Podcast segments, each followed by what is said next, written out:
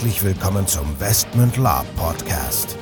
Hier erfahrt ihr alles Wissenswerte rund um unsere Orga und Veranstaltungen.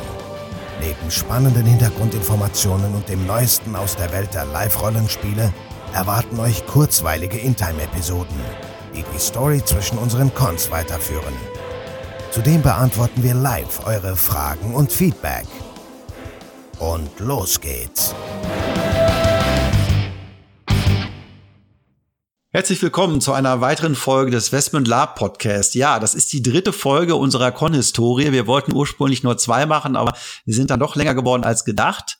Und deswegen gibt es jetzt noch einen dritten Teil. Ich bin der Nico und mit dabei ist wie immer der Michael. Ja, hallo, da bin ich wieder. Bevor es jetzt weitergeht, eine wichtige Info.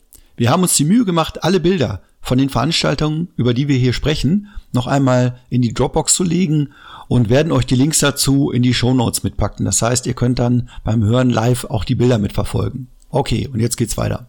Und es geht auch gleich weiter. Die im letzten Teil haben wir mit unserem berühmt berüchtigten, berüchtigten Westmund 13, der 13. abgeschlossen. Und dann ging es weiter im November 2007 mit dem Westmund 14 im Bann der Tiefe.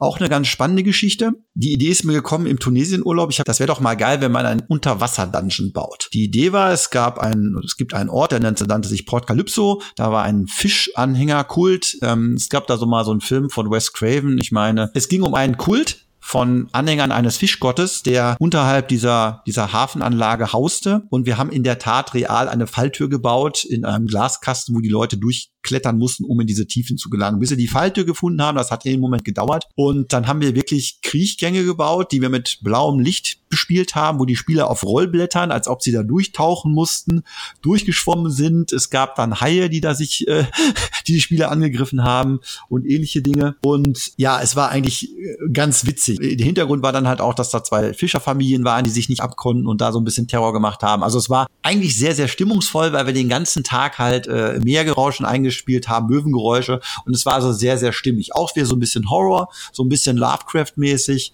ähm, war also auch ganz schön, aber war im Verhältnis zu dem, zu dem 13 natürlich noch ein bisschen, ein bisschen ruhiger. So. Und dann, Michael, dann war lange Pause, ne? Dann war erstmal lange Pause. Ähm, ja, es gibt ja mal so Zeiten im Leben, da muss man, ich sag mal, äh, sich wieder sammeln und wenn man sich das reinzieht, wie viele, wie viele Live-Rollenspiele wir da gewuppt haben und teilweise auch zwei im Jahr, den, den dritten schon in Vorbereitung wieder, ähm, da blieb teilweise keine Zeit zum Luft holen und ähm, ja, ich finde, das zeichnet uns auch aus, bevor wir dann irgendwie die Qualität leiden lassen, äh, machen wir lieber Pause, holen mal Luft und äh, starten damit voller Kraft wieder wieder durch. gut. So würde ich es jetzt aus. Äh ja, du hast recht, kurze Pause ist gut gesagt. Es waren ja dann acht Jahre, aber letzten Endes, ja, wir hatten dann auch so ein bisschen den Kanal voll. Wir haben dann irgendwie 15 Veranstaltungen oder es waren ja auch noch mehr Cons. Wir haben ja auch noch mehr Cons gemacht, als wir besprochen haben. wir hatten dann noch so Tavernencons und so Frühjahrsempfang und solche Geschichten. Das waren dann teilweise drei, vier, fünf Veranstaltungen im Jahr. Und das war einfach auch zu viel. Das war dann halt auch die Zeit, wo man dem Studium fertig war, mit dem Job angefangen hat. Und äh, da war auch so ein bisschen die Luft dann raus. Und dann haben wir im Prinzip, ja, auch ja, wie soll man sagen, wir sind nicht erwachsen geworden, so kann man es nicht nennen, aber wir haben unsere Zeit benötigt. Und dann irgendwann haben wir uns ja wieder zusammengerauft, weil wir auch so viele Anfragen aus der Community bekommen haben, ey, wann macht ihr wieder ein Con? Wobei viele Leute aus der damaligen Zeit heutzutage gar nicht mehr aktiv Live-Rollenspiel machen. Aber es gibt doch noch den einen oder anderen Spieler und die eine oder andere Gruppe, die uns dann fast angefleht haben, macht doch mal wieder was. Naja, und wie das immer so zwischen uns war, haben wir uns dann irgendwann mal zusammengesetzt und haben gesagt, sag mal, hättest du nicht mal wieder Lust? Ja, ähm, noch mal kurz zurück zu der, zu der anderen Sache. Man vergisst immer leicht, äh, wir machen ja oder veranstalten ja nicht nur gerne Live-Rollenspiele, wir fahren ja auch gern mal auf Live-Rollenspiele und ähm, wenn das Hobby so viel Platz einnimmt, also das Veranstalten so viel Platz einnimmt, dass man es äh, selber nicht mehr nicht mehr wahrnehmen kann als Spieler, ähm, ja, dann, dann hat man auch manchmal überlegt, so naja, fährt man jetzt oder macht man eins und da sind wir inzwischen etwas besser geworden, finde ich auch, was das Balancing angeht. Also wir fahren jetzt so ein, zwei, drei Veranstaltungen vielleicht im Jahr und veranstalten dann ein, zwei vernünftige Veranstaltungen im überschaubaren Rahmen für uns und genau und das neben dem normalen Job, Fulltime-Job. Ja. Also das ist schon ja. auch nicht ohne. Ne? Und wir werden ja auch immer professioneller, was das angeht. Und es, es wird nicht weniger Arbeit, so viel sei verraten, ja. ja, aber so, so war das. Also wir haben uns dann zusammengesetzt und äh, einen packt dann, wenn man vor allem auch die Fotos sieht, doch wieder so ein bisschen das, das alte Fieber. Und äh, ja, es ist ja Hobby und, und Herzblut und ja, so ganz von los kommt man nicht. Auch wenn man manchmal denkt, das mache ich nie wieder oder warum tue ich mir das an. Das sind aber ganz kurze Momente und die Momente, in denen einem klar wird, warum man das da tut, die, die dauern doch länger an und äh, ja, werde ich mich genau. auch nochmal später bestimmt zu äußern. Ja, und ja, dann haben wir gleich gesagt, ne, dann gehen wir gleich wieder in die Vollen. Das heißt, wir machen dann äh, auf Burg Bielstein, der Live-Rollenspiel-Burg in Deutschland halten können, haben dann irgendwie knapp 200 Teilnehmer angepeilt. Das hat auch soweit hingehauen. Klassischer Abenteuer-Con, auch natürlich Investment-Universum. Und was spannend war, also wir versuchten, haben halt genau da versucht anzusetzen oder sozusagen den, den Ball wieder aufzunehmen, wo wir dann mit dem 14er aufgehört haben. Das ist uns, glaube ich, auch ganz gut gelungen. Also es gab Dungeons, es gab Schlachten, es gab Musik, Pyros, was man so alles kennt. Aber das Spannende war, es gab auch sogar Nachtsangriffe auf den Zimmern etc. pp. Aber das Witzige war, dass man sich dann an der einen oder anderen Stelle anhören musste, boah, ihr seid ja voll cool, ihr seid ja doch voll oldschool. ja, ähm, ja, aber ich nehme das als Lob. Also ja, wenn, wenn, wenn ältere Spieler kommen und sagen, ey, ihr seid oldschool, nehme ich das als volles Lob, weil mir viele Sachen früher im Live-Rollenspiel, als es eben noch oldschool war, auch besser gefallen haben. Das haue ich jetzt einfach mal so raus. Äh, wir sind uns damals äh, mehr an eine Gurgel gegangen. Es wurde leidenschaftlicher diskutiert, weil wir haben eben über, über Westen und Elfenhalb gesprochen. Ähm, das ist mir allemal lieber als teilweise diese Konsumentenhaltung, wo äh, 50 Spieler in einer Taverne sitzen, nicht miteinander kommunizieren und einfach sagen, warten wir mal ab, bis die Endschlacht kommt und dann ähm, ist das Wochenende gelaufen. Also Nee, Oldschool ist in Ordnung für mich. Ich finde es gut so, wie es ist. Und äh also wir, wir das muss man dazu machen. Also wir haben halt kein Standardprogramm. Jeder Con, das wisst ihr alle, wenn ihr mal bei unserer Veranstaltung wart, da wird immer irgendein wilder Plot sich überlegt. Und nochmal zum Hintergrund, unsere Cons sind keine Arbeiten vom Fließband. Also jeder Con wird mit Liebe und sehr viel Energie vorbereitet. Der Plot wird sehr, sehr genau überlegt. Es wird sehr, sehr viel getan, damit auch Spieler beschäftigt werden. Also wir haben hier nicht Standardabläufe wie manche andere Veranstalter, wo ganz klar ist, wann, wie, wo was passiert. Immer nur mit anderen, sag ich mal, Szenarien, sondern das wird wirklich, wir bemühen uns da wirklich auch immer Sachen zu machen, die wir selber cool finden und sagen, ey, das gab's doch nicht, das ist cool, das machen wir mal so, mal so. Und das ist halt auch Arbeit, aber das, das ist halt auch unser Spaß. Und für uns ist halt Live-Rollenspiel so, wie wir es von früher kennen. Da ist Action, da ist Musik, da ist Nebel, da ist Pyros, da wird gekämpft, da gibt's Rätsel, da gibt's epische Momente, da gibt's Artefakte, da kann man auch Artefakte auschecken. Ein Spieler zumindest, oh, das finde ich halt voll toll, dass man bei euch Artefakte auschecken kann. Ich sage ja, warum denn nicht? Du hast es doch in Timer spielt. Mag ja sein, dass heutzutage jeder mit 20 Artefakten durch die Gegend rennt, aber zu unserer Zeit war das was Besonderes und das soll es auch weiterhin bleiben. Ich meine, das sind jetzt keine Gottesartefakte, die jetzt irgendwie den, den halben Kontinent ver vernichten können, aber es ist halt mal eine nette Geste dem Spieler gegenüber. Ja, das, wie gesagt, bin ich auch ein großer Freund von. Oldschool eben. Oldschool, genau. Nach dem Westman 15, den, den unseren äh, ja, äh, ersten neueren Oldschool-Con, ähm, ging es dann eigentlich jährlich weiter.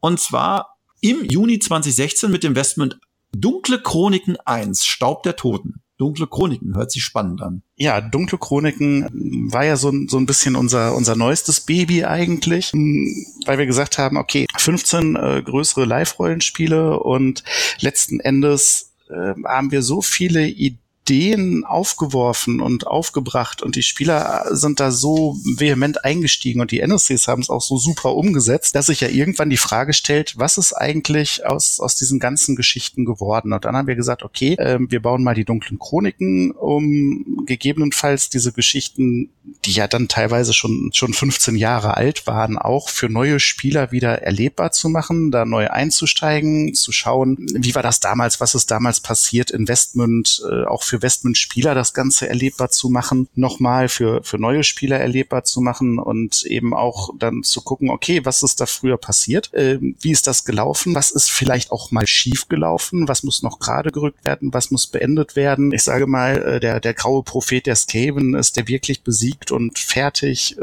was ist mit den Echsen, die ja eigentlich ungerecht behandelt worden sind? Kann man das Ganze nochmal gerade rücken und zu einem guten Ende führen? Was passiert Investment überhaupt? Was ist aus den ganzen Charakteren geworden, die da rumgegeistert sind? Und das alles waren Fragen und dann haben wir gesagt, gut, das kann man nicht in, in einem Live-Rollenspiel beantworten. Also machen wir eine kleine Reihe, nämlich Westmund die dunklen Chroniken und die Idee sollte ja sein, dann eben das alte Westmund, ich sage mal, jetzt auch in die, in die äh, ja, 2010er Jahre zu transferieren und interessant zu halten und auch das Alter aber nicht einfach abzuhaken und zu vergessen, sondern gegebenenfalls ähm, einfach auch mal schön zu Ende zu führen. Genau. Genau. Ja. Im Prinzip das Alte äh, weiterzuführen, aber dann halt in einer neuen, äh, zu einer neuen Zeit. Und ich sag mal, ich glaube, der Toten hatte ja auch vom Hintergrund her, wir wollen jetzt hier nicht spoilern, einiges mit der Vergangenheit zu tun. Ähm, und an dieser Stelle möchte ich meinem lieben Freund und ehemaligen Chef Günther aus Berlin ganz, ganz herzlich danken für seine langjährige Unterstützung auf unseren Live-Rollenspielen, zuletzt auch auf dem Staub der Toten wo er einen Stuntman mitgebracht hat, den wir da angezündet haben, der da brennend durch die Menge gerannt ist. Aber auch auf unserem letzten Con, die Nachtkathedrale, wo er im Prinzip ähm, mit einer akkubetriebenen Nebelmaschine und riesigen Altarpflegelstein den Spielern Feuer unterm Hinter gemacht hat. Also Günther, an dieser Stelle ganz lieben Dank für deine bisherige und hoffentlich auch lange währende weitere Unterstützung. Von daher haben wir natürlich oder legen wir jetzt auch weiterhin Wert, da so ein bisschen das Westmündische reinzubringen, so ein bisschen was Extravagantes reinzubringen und da halt auch eine hohe Qualität zu liefern und trotzdem den Spielspaß und das bisschen Oldschool trotzdem noch äh, beizubehalten und jetzt nicht irgendwie so Kunst von der Stange zu machen. Also man sieht, denke ich mal, dass wir da sehr, sehr viel mit Herzblut dran sind und auch die Leute, die uns unterstützen, da wirklich das alles aus freien Stücken und mit sehr, sehr viel Herzblut machen, weil anders wird das nicht funktionieren, weil nochmal, wir machen das nicht kommerziell, wir machen das aus Spaß. Ja, und das mit sehr, sehr viel Engagement. Ähm, und das muss man halt auch im äh, Hinterköpfen behalten. Ja, genau. Spaß finde ich ist ganz wichtig an der Sache. Und ich möchte mich da nochmal bei allen NSCs bedanken, die für uns brennen. Äh, ganz besonders eben auch Günther. Muss man ja, sagen an der Fall. Stelle. Und jeder, der ihn erlebt auf unseren Veranstaltungen, weiß, was wir meinen. Ähm, ja, Dunkle Chroniken 1, Juni 2016. Im September 2017, also letztes Jahr, folgte dann der Dunkle Chroniken 2, die Nachtkathedrale erstmalig auf der Burg Hessenstein.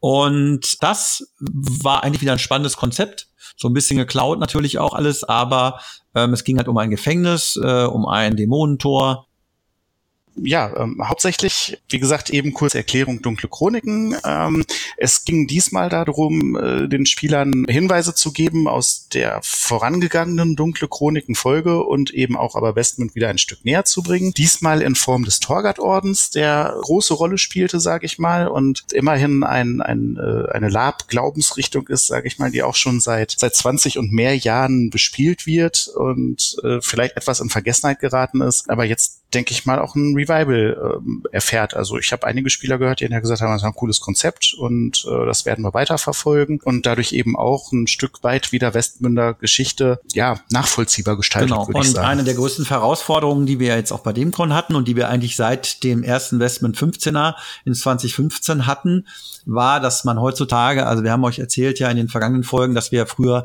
viel Zeit investiert haben, um auch auf Cons aufzubauen. Drei, vier Tage waren teilweise Vorlaufzeit notwendig und das war kein Problem, weil die Burgen waren verfügbar. Äh, man hat dann vielleicht die Übernachtung bezahlt für die einzelnen Leute, die aufgebaut haben und das war's. Heute vergiss es. Jede Burg ist belegt mit Schulklassen bis Freitagmittag. Das heißt, wenn du da irgendwie was aufbauen willst, musst du dich immer arrangieren. Wir hatten das Problem, dass wir uns da teilweise Deko kaputt gemacht haben, dass wir nirgendwo aufbauen konnten, weil überall die Schulklassen waren. Also ganz, ganz enger Zeitplan, wirklich eine logistische Herausforderung, das alles irgendwie hinzukriegen. Wir haben ein großes Tor aufgebaut, wir haben ein paar Dungeons aufgebaut, wir haben Pyros aufgebaut, das muss alles getestet werden. Das ist heutzutage nicht mehr so einfach. Und wenn man sich dann wundert, warum der eine oder andere Veranstalter nicht mehr so viel aufbaut auf Burgen, dann liegt das einfach daran, weil man im Normalfall erst ab Freitagmittag effektiv was bauen kann. Und wenn der Con am Freitagabend losgeht, hast du nicht sehr viel Zeit.